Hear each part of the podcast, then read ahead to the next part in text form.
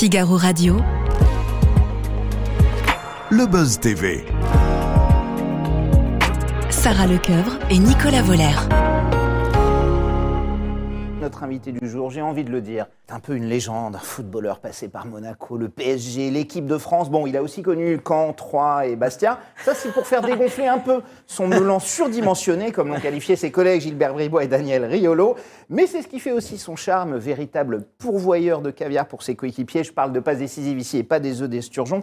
Euh, il en compte un peu plus d'une centaine dans sa carrière, un fait d'armes dont il ne manque jamais de se glorifier. À la retraite sportive depuis 2014, il s'est reconverti dans le journalisme sportif Canal+, Sport avant de rejoindre la grande maison RMC, entouré d'une dream team de journalistes et de consultants prestigieux, c'est-à-dire à son niveau. Il s'éclate et il régale, et même désormais, il s'enflamme. Bonjour Jérôme Roten. Bonjour. Merci d'être avec nous. On Bah, est ravis vous. de, de vous avoir, ancien footballeur professionnel. Je l'ai dit, vous êtes rapidement reconverti hein, dans le journalisme sportif à- après votre carrière au sein du groupe Next. Vous êtes intervenu dans Team Dugas, ensuite dans l'Afterfoot, euh, avant de décrocher votre propre émission Roten Régal, c'était en hebdomadaire, et depuis 2021, vous euh, co-animez votre propre émission avec euh, Jean-Louis Tour. Euh, Roten sans flamme, c'est du lundi au vendredi, hein. là c'est en quotidien, ça rigole plus, 18h, 20h sur RMC. Quand on a une- un ego un peu surdimensionné comme le vôtre, Jérôme, est-ce que c'est facile de partager la vedette avec euh, un, un- un simple mortel comme Jean-Louis Tour? Ouais, Jean-Louis est en retrait, hein, de toute façon. donc, Bien sûr, ouais. donc, non. pas moins de vous en. Non, mais euh, oui, mais, mais l'ego euh, peu plus important que, que certains, oui, Mm. je l'assume dans tous les cas. Mais j'ai envie de vous dire, c'est un peu la, la rançon de la gloire des sportifs de haut niveau, quel que soit le sport de toute façon. Je pense que quand on a atteint un certain niveau, euh, qu'on arrive dans notre sport à... On prend automatiquement le melon, c'est ce que vous voulez dire un bah, peu En fait, c'est moi, je, je pars du principe. qu'il y en a que- qui l'assument pas et qui restent là. Vous, Oui, c'est- Non, mais c'est pas une question d'avoir le melon, parce que je, je pense très honnêtement que euh, je, je sais d'où je viens, Ouais. euh, comment j'ai bossé pour y arriver. Et c'est vrai qu'il y a des étapes dans ma vie euh, et dans ma carrière, dans ma jeune carrière, qui ont fait que j'étais obligé de me, euh, d'être dans ma bulle, de me construire euh, par moments euh, quasiment seul. parce Vous-même, que ouais. pas Des facile moments, c'était difficile, ouais, ouais. et que euh, ces moments difficiles de mon jeune âge ont fait que bah, quand j'ai réussi, eh ben oui, j'ai confiance et j'ai confiance en moi. J'ai toujours eu confiance en moi, mais à, côté de ça, attention, je me remets souvent en question. C'est pour ça que je vous dis que pour moi, c'est pas un melon comme Bien certains sûr, on en plaisante. Bien hein, sûr, on va- mais, on vraiment, c'est euh, Cette petite pointe d'arrogance, vous, vous l'assumez. Vos collègues, ils s'y sont fait, ça y est Ils ont admis votre supériorité euh, définitivement Bien sûr, bah, c'est obligé. Non, c'est la rançon de la gloire. mais- je plaisante, mais non, non, non, non. Mais en fait, je suis à côté de ça. Et c'est pas pour me, me- me lancer des fleurs, euh, me passer de la, de la- de la pommade, mais, euh, mais très honnêtement, je me remets en question tout le temps parce que si vous vous remettez pas en question, et là, c'est, euh, vous l'avez Bien dit sûr. tous les jours. Ouais. bah, je pense qu'on ne peut pas progresser déjà parce que je ne connais pas tout et encore moins dans le- ce milieu-là euh, des médias où je découvre, même si ça fait quelques années. Absolument. Donc il faut se remettre en question. Et vous apprenez vite, hein, on va le voir évidemment. On poursuit cette conversation avec Jérôme Montaine. Dans quelques instants, on va parler de sa nouvelle vie de consultant. On va débriefer, bien sûr, l'actualité du foot qui est très riche en ce moment. Ce sera juste après les news médias de Sarah Lecoeuvre. Bonjour Sarah. Bonjour Ça Nicolas et bonjour Bonjour. Jérôme. Ouais, ça Bienvenue dans le monde du foot, euh, Sarah. Ravi qu'on se fait un buzz sur le foot Ah, euh, avec vous. Euh, on démarre ces news médias avec un cocorico, un vrai, hein, celui-là, un triomphe français sur Netflix. Ah oui, on peut parler de carton. hein. Ah oui. C'est comme ça qu'on peut qualifier eh bien, la carrière de la série française Les Combattantes. Euh, Alors diffusée en octobre dernier sur la Une, la série portée par Audrey Fleurot, Julie Debona ou encore Camille Leloup avait déjà passionné les Ouais. téléspectateurs. hein. plus de 5 millions et demi de curieux chaque semaine euh, qui étaient euh, rassemblés sur TF1. Mais depuis que la série est en ligne sur Netflix, eh bien c'est carrément l'explosion. Plus de 50 millions d'heures de visionnage en 10 Ah oui. jours. Les combattantes s'est même installée dans le top 10 mondial et euh, classée 7e aux États-Unis, ce qui est assez rare quand même Ah oui. pour être souligné. Oui, ils n'aiment pas trop les séries étrangères en général. Les Non. Américains, dès que ça parle pas l'anglais, euh, ils n'aiment pas. Euh, Jérôme, je sais, vous regardez évidemment beaucoup de foot, beaucoup de matchs, hein, et, et vous êtes obligé. Mais est-ce qu'il vous reste un petit peu de temps, euh, notamment pour le reste de la télé, on va dire classique, ou les plateformes aujourd'hui, type Netflix, Amazon, Disney+. Vous êtes un fan de séries, vous, regardez, vous pouvez en regarder comme ça beaucoup ou- Euh, série, oui, ça m'arrive. ouais. Ça m'arrive euh, très souvent. Je pense que le- la période Covid euh, a aidé Ouais. dans Sur ce les plateformes, donc, en général, Ouais, vous faites ça, Beaucoup de plateformes sur. Netflix, très souvent. Mais pas que, hein, parce qu'il peut y avoir euh, euh, des séries intéressantes sur euh, le groupe Canal par exemple. Ouais, ouais, sur euh, MyCanal, ça- bien sûr, ça- ouais. ça- ça m'arrive. Euh, Qu'est-ce que vous avez aimé récemment? Il y en a que vous avez vu Foda. Foda, euh, ouais. j'a- j'attendais, euh, j'attendais absolument cette euh, quatrième saison. Mm. Avec Laura Smet d'ailleurs. Exactement. Ouais. Qui a été, qui est, Parmi, euh, euh, Laura dans le Smet qui est- casting. qui est dedans et qui est excellente. Mm. J'ai trouvé excellente vraiment. Et, euh, et euh, bah, on reste sur notre fin parce qu'elle est déjà finie, la série. Moi, je l'ai déjà mangée. Donc j'attends d'avoir la cinquième. Mais apparemment, elle n'est pas, elle est pas encore lancée. Non, Donc, pas euh, encore, mais ça, ça va pas tarder. Euh, on continue ces infos médias, Sarin, avec le chiffre du jour très précis, 17,9. Oui, il s'agit de la part d'audience de TF1 dans le résultat Ah oui. mensuel des audiences des chaînes en janvier, euh, calculé par Médiamétrie. hein. C'est la une qui reste en tête, malgré une baisse par rapport à décembre hein, de 3% environ. Ah oui. Forcément, sans la Coupe du Monde, euh, Oui. ça, ça baisse un peu. Décembre, il y avait Et- la Coupe du évidemment. Ça les a bien aidés. Euh, derrière TF1, on retrouve France 2 avec 15% de part d'audience, puis France 3 et M6 euh, eh bien, qui baissent toutes les deux. Ouais. France 5 complète le top 5 devant C8. Et enfin, parmi les chaînes info, alors BFM TV reste leader Ouais. devant CNews et LCI qui franchement fait une belle percée euh, euh, depuis quelques mois maintenant. Absolument. Euh, Jérôme, euh, on parlait des, des audiences qui ont été excellentes, là d'ailleurs sur TF1 et sur BIN hein, pendant la, la- la Coupe du Monde. On se souvient des appels au boycott de 70% des Français, Ah un sondage oui. qui disait oh, on va pas suivre ça, etc. Ça n'a pas du tout été suivi. Ça vous a surpris ou pas? Ou, euh, vous, vous Ah vous dites non, ça, vous, Ah, ça vous a pas surpris qu'il y ait des audiences comme ça alors que Ah, beaucoup de gens disaient Ouais. on va pas regarder euh, le Qatar. Oui, oui, euh, comme quoi, euh, il y a eu beaucoup de polémiques. Et je sais de quoi Ouais. je parle parce que moi, c'était tous les jours dans mon émission. Donc, Bien au bout d'un moment, j'en avais marre Mm. de parler toujours en négatif d'une, euh, de l'événement planétaire euh, sportif. Donc, euh, moi, j'étais persuadé que les gens allaient s'intéresser. C'est une, c'est une Coupe du Monde. Et la Coupe du Monde. euh, Ouais, c'est que tous les 4 ans. Et en sûr. plus Ouais. de ça, l'équipe de savoir, France. bah, l'équipe de France va au bout. Donc, euh, Ouais. avec des, des scénarios un petit peu de malade aussi. Ah bah, Euh, La je parle finale, même pas ouais. de la finale, pas que de la finale, mais, Oui. mais c'est vrai que ça a été fantastique. Mm. Et euh, donc, euh, non, non, je ne suis pas surpris des excellentes audiences. En plus, ça va forcément avec ce qu'on a pu vivre sur place là-bas. Où pour moi, Vous y étiez, Voilà. apparemment tout s'est bien passé. C'était en fait c'est beaucoup de bruit pour rien le, Qatar ou Oui, pas bah, je, je pense ce qui que, s'est passé. je pense que le. On peut pas occulter tout ce qu'il y a eu Exactement, évidemment. c'est hein, pour mais- ça, on ne ouais. peut pas occulter euh, p- plein de débats et de polémiques qu'on a pu euh, mettre en avant euh, avant la Coupe du Monde.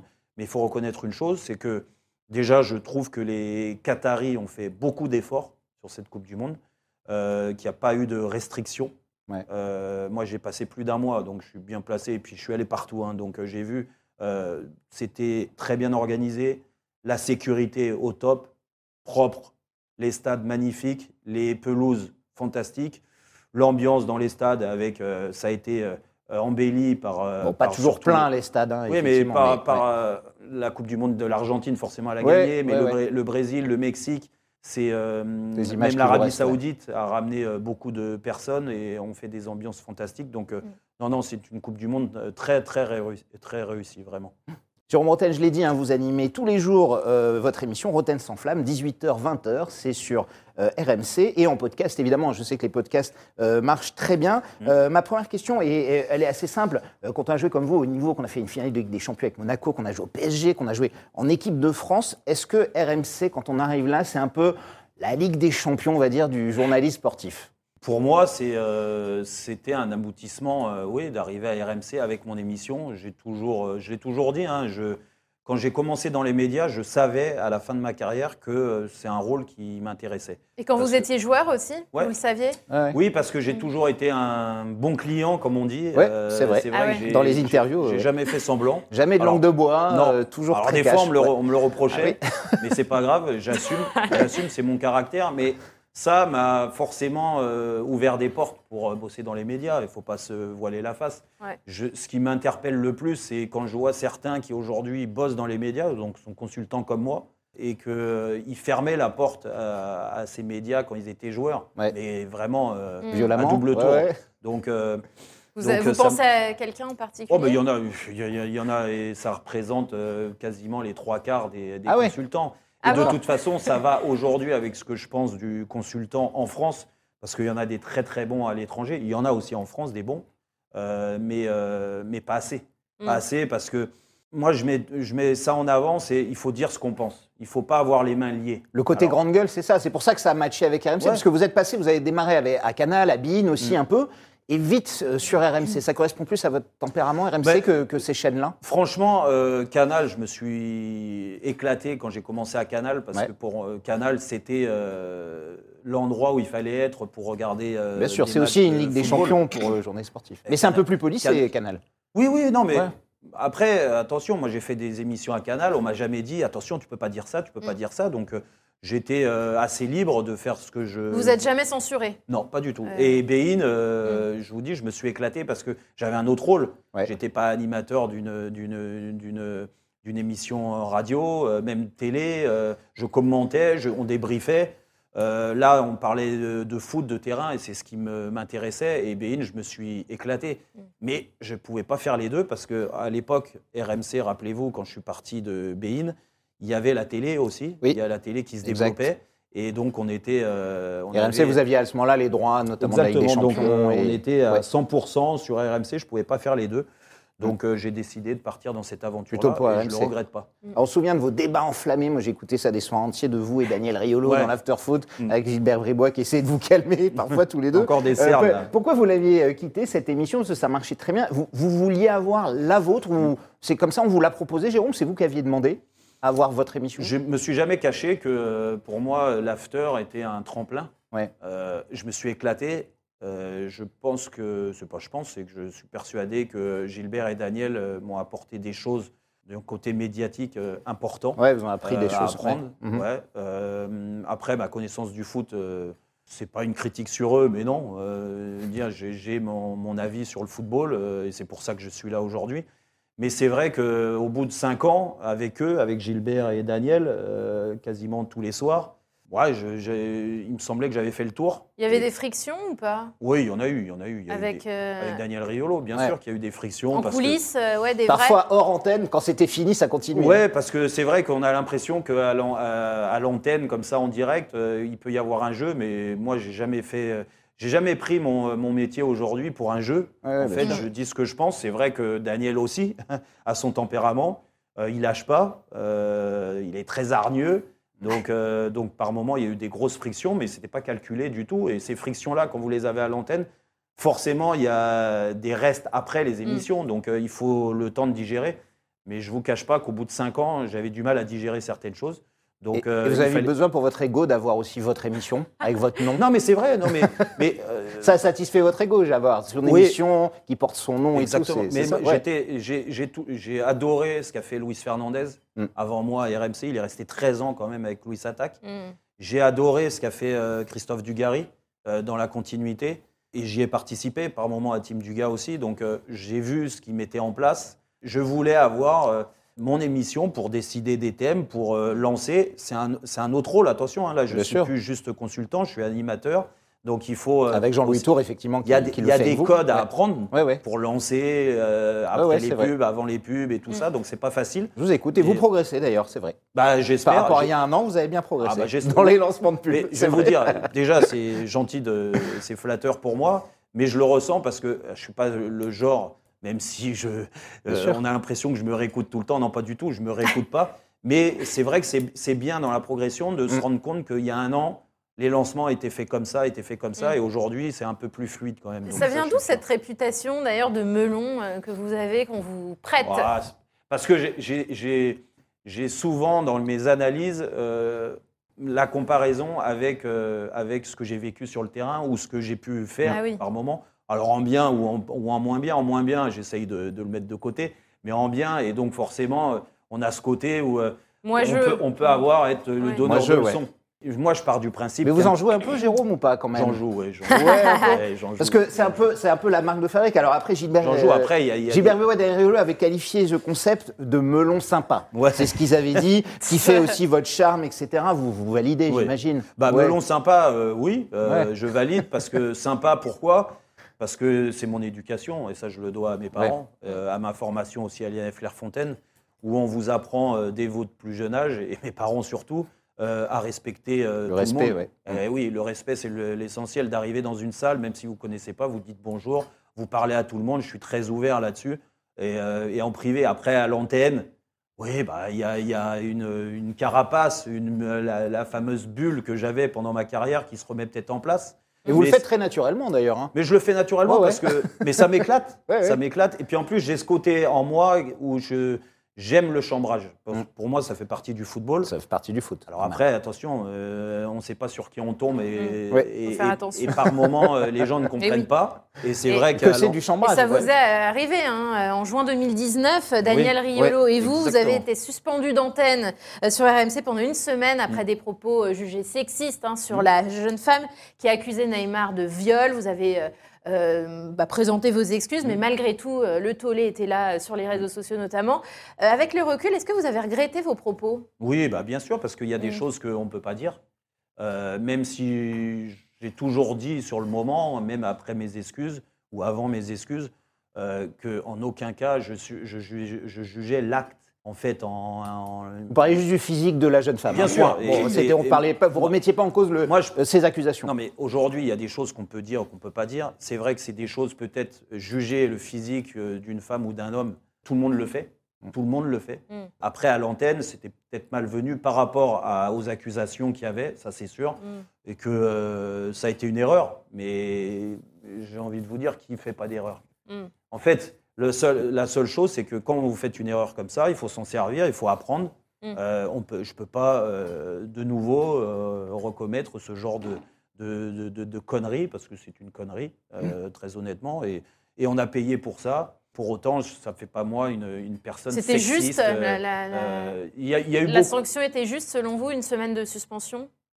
C'est pas moi qui ai décidé, c'est. euh, La direction, ouais. euh, Il y en a certains, cer- certains euh, et euh, des hauts placés euh, politiques euh, ont demandé même Oui. notre tête. Roxana euh, Maracignano, Marichagnano, euh, euh, Elle vous a ministre. comparé à des joueurs de district d'ailleurs, Oui, en disant oui. que des joueurs de district feraient mieux que vous euh, en analyse. C'est possible, c'est possible. Euh, Ah ouais. en, en- en- en tout cas, oui, oui. c'est- c'est Moi très j'ai joué en district. Mais- hein. mais Moi, comme- je, je, je suis plus, plus qualifié que vous, Jérôme. mais comme quoi, euh, quand vous avez euh, la ministre des Sports qui tient un discours comme ça sur nous, euh, vous dites que là, ça dépa- elle dépasse sa Ouais, fonction, ouais, en fait. ouais. Elle ne reste pas dans sa fonction. Et c'est ça qui est dommage. Je pense que si ça n'avait pas été Riolo Roten qui avait fauté sur. euh, ça aurait fait moins de buzz. Donc il y a eu beaucoup de gens qui se sont servis de ce buzz-là. On a fait une erreur, on a assumé. Pour ça je vous dis la sanction, oui. Qu'on soit puni euh, d'une certaine façon, et ça, on l'a été, hein, que ça soit au niveau de, financier ou au niveau, euh, au niveau de l'antenne. Ça, c'est clair, on a été puni. Euh, L'erreur l'erreur est humaine. Moi, je pars du principe que ça ne fait pas de, de nous ou de moi une mauvaise personne, bien au contraire. Euh, je pense On que- apprend, toujours, Voilà, même on avec des échecs, effectivement. Euh, vous parlez beaucoup d'actualité foot. hein, J'ai envie de, de vous entendre sur, sur deux, trois sujets qui dont, dont on parle beaucoup. Euh, C'est très riche hein, en ce début d'année. Je vais commencer par le, le Gret, évidemment, qui a été mis en retrait de la présidence de la FFF, qui se retrouve accablé hein, par l'audit qui a été commandé sur son management, les plaintes pour harcèlement moral, sexuel. C'est une bonne décision, décision normale selon vous. Il a, il a été trop loin, Oui. Noël Le Gret Oui, bah, on en revient un peu à, à- à mes propos sexistes Ouais. de l'époque. oh, bah Là, c'est autre chose, c'est un non, autre niveau non, encore. là. non, mais c'est pour rebondir là-dessus. Ouais. C'est que moi, je, je pars du principe, et je lui ai dit, parce que je l'ai reçu dans mon émission euh, avant la Coupe du Monde, Noël Le Gret.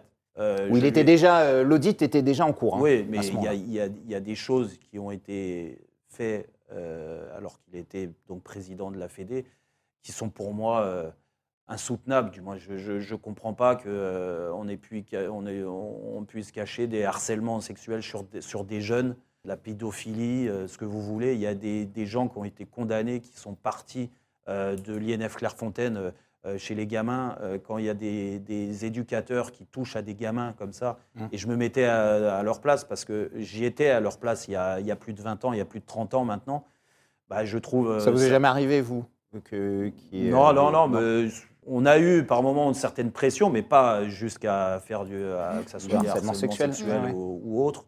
Mais je trouve ça incroyable. Et rien que ça, il a, la- pour moi, l'erreur, l'erreur, elle est fatale. Ouais. Et donc, ton président de la fédération française, il ne peut pas admettre ça. Et de mettre ça un petit peu euh, sous la table, déjà, pour moi, c'est, c'est, c'est, c'est terrible le message envoyé. Alors Mm. après, derrière, ça s'est accentué, bien sûr. Et aujourd'hui. Avec Zidane, ses propos notamment qui ont Oui, fait- bah, ont après. Zidane, c'est, c'est des chose. propos qui. euh, Ça vous a choqué a eu ce qu'il a dit Il y a eu pire. Non, mais il y a eu Mais- pire. Il y a eu Ouais. bien pire. Là, on parle quand même d'harcèlement sexuel. Ou Oui, oui, autre, on est d'accord, bien sûr. Donc, euh, le- les propos sur Zidane, ça montre juste une chose c'est le mépris qu'a ce monsieur-là, ou certains du COMEX, parce que c'est la même chose, hein, Mhm. ils sont euh, tous dans le même bateau, ouais. le mépris qu'ils peuvent avoir pour certains footballeurs. Mais, mais et c'est ce que j'ai dit à l'antenne. J'ai dit, ces gens-là sont bien en place grâce aux footballeurs. S'il n'y avait pas de football, il n'y aurait Mm. pas de Noël Le Graët, il n'y aurait pas de Comex, il n'y aurait pas de ceci, cela. Donc il faut respecter le footballeur comme il doit être respecté. Mm. Et en fait, ce genre de discours, en privé ou même pas en privé, parce qu'il ne s'en cache pas, la, la preuve Mm. sur l'interview qu'il a donnée sur à, RMC. ouais. euh, Sur à- RMC, à ouais. Bartoli Time, Bartoli. euh, bah, montre à quel point euh, ils sont au-dessus de tout ça. Mais non, vous n'êtes pas au-dessus des footballeurs. Donc, euh, donc bah, chut, allez, on doit faire un razzia tout ça et puis repartir avec euh, des nouvelles têtes. Je vais rebondir sur Didier Deschamps, qui, que vous connaissez très bien, qui vous a fait venir à Monaco, qui vous a permis aussi de- d'exploser au plus haut niveau, euh, Ouais. Jérôme. Euh, Est-ce que vous pensez que Didier Deschamps devrait aussi partir? Est-ce qu'il est trop lié à Noël Le pour euh, C'est c'est un vrai tandem hein, qui avance ensemble depuis 12 ans. Euh, sa reconduction qui a été faite un peu dans le dos de tout le monde, pas forcément dans, dans les formes. Euh, vous pensez qu'il devrait partir, Didier, ou au moins remettre en cause son, ce- nouveau contrat ou pas? Moi, je, je- je- sur Didier, j'ai juste euh, le côté euh, sportif à, à regarder. Il est sélectionneur, il est entraîneur de cette équipe de France. Et il fait du Euh, bon boulot depuis 10 Il ans. fait on du très pas- bon boulot au niveau dire sportif. Donc, on ne peut pas associer les deux. Dire, Il y en a un qui a fauté en termes d'image, en termes de, de- de- de- de discours à, à maintes reprises. Didier, non. Donc, Après, vrai, ouais. c'est vrai qu'il y a eu, à mon, à mon- à mon sens, et c'est peut-être pour ça que j'ai pas trop de nouvelles de Didier, et, je l'ai dit, et je m'en cache pas, je trouve qu'il l'a trop soutenu par moment, et Ouais. qu'il aurait dû se retirer un Ouais, peu, ouais. voilà, et donner un discours différent. Il a mis euh, euh, une semaine pour réagir aux propos sur Zinedine Zidane. Zinedine Zidane, avec qui il a gagné la Coupe du Monde, avec qui il a partagé le vestiaire. Bah, pour Ah oui. moi, c'est deux icônes du football français. Euh, Donc, on ne peut pas avoir des gens qui se déchirent comme ça, ou des gens qui, qui, qui critiquent autant hein, une légende comme Zinedine Zidane, et avoir le sélectionneur de l'équipe de France qui met une semaine à réagir, et qui a un petit peu botté en touche en plus quand il est Un réagi. peu, ouais, vrai. Je, je peux comprendre qu'il soit proche, parce que ça fait plus de 10 ans qu'il est à la tête de l'équipe de France avec Noël Le Graët, qu'il soit proche, mais il ne peut pas tout, tout accepter, Mm. tout acquiescer. Et c'est, et c'est là que, je- que le rôle de Didier est un petit peu euh, euh, perturbant. Et vous êtes en froid avec Didier Deschamps depuis Bah, en ces- froid, en froid, je dirais pas en froid parce que moi j'ai juste dit les vérités et encore une fois je dis ce que je ressens, Mm. même si j'ai beaucoup beaucoup de respect par rapport à ce qu'il m'a amené Didier Deschamps. Il m'a amené tout là-haut, euh, Ouais, au plus haut niveau. Euh, Grâce à lui, j'ai touché la Ligue des Champions, la finale de la Ligue des Champions. Je suis arrivé en équipe de France, je me suis installé, je me suis fait un nom euh, dans le football français euh, grâce à Didier Deschamps aussi. Ouais. Alors pas que, Mm. parce qu'il il y a, il y a l'homme, le footballeur que j'étais, mais euh, j'ai suivi ses, euh, ses conseils. Ouais, ouais. Et ça, il y a beaucoup de respect. Mais à côté de ça, aujourd'hui, moi, c'est là, on parle de ça il y a plus de 15 ans. Aujourd'hui, vous avez un sélectionneur de l'équipe de France qui a redoré le blason de l'équipe de France. Et ça, on est tous d'accord et unanimes pour le dire. Mais ça fait 10 ans qu'il est là. Et en 10 ans, il n'y a pas que le sportif qui compte. Il y a aussi d'autres choses. Et les d'autres choses, c'est aussi mêlé à Noël Le Graët. Donc c'est un peu dérangeant. Mm. Je pense que si demain Noël Le Graët, et j'espère qu'il ne reviendra pas et que la plupart du COMEX aussi démissionnera, j'y crois à moyen, hein, moyen- mais, moyen. Mm. mais, et que d'autres personnes arrivent à la tête, peut-être que Didier aura une relation, c'est sûr, aura une, ra- une relation différente avec le président de la Fédé, et que là, il aura des comptes à rendre aussi. Mm. Là, Sans on a doute, l'impression que ça ne se a- règle pas entre eux uniquement dans un, Non. dans un coin. euh, je voudrais qu'on finisse, qu'on parle un tout petit peu du, du PSG, quand même, votre ancien club qui va affronter dans 10 jours le Bayern Munich en huitième de finale de Ligue des Champions. Vous y croyez pas euh, au PSG contre le Bayern Je sais pas, je dis ça, mais vous moi, avez dit rien ça dit, l'autre jour. Me, Si. me confondez Vous- pas avec vous- Daniel Riolo. Non, mais vous, redoutez ce match, vous êtes Mais- hyper inquiet et tout. Vous non, mais pas, du. moi, je suis pas inquiet. Et je, pense, que, en fait, il y a quelque chose qui est. Le PSG, malheureusement, nous a habitués ces dernières années à, à prendre Ah oui. des claques à cette période. Malheureusement. Donc, euh, mais on va pas ressasser le passé.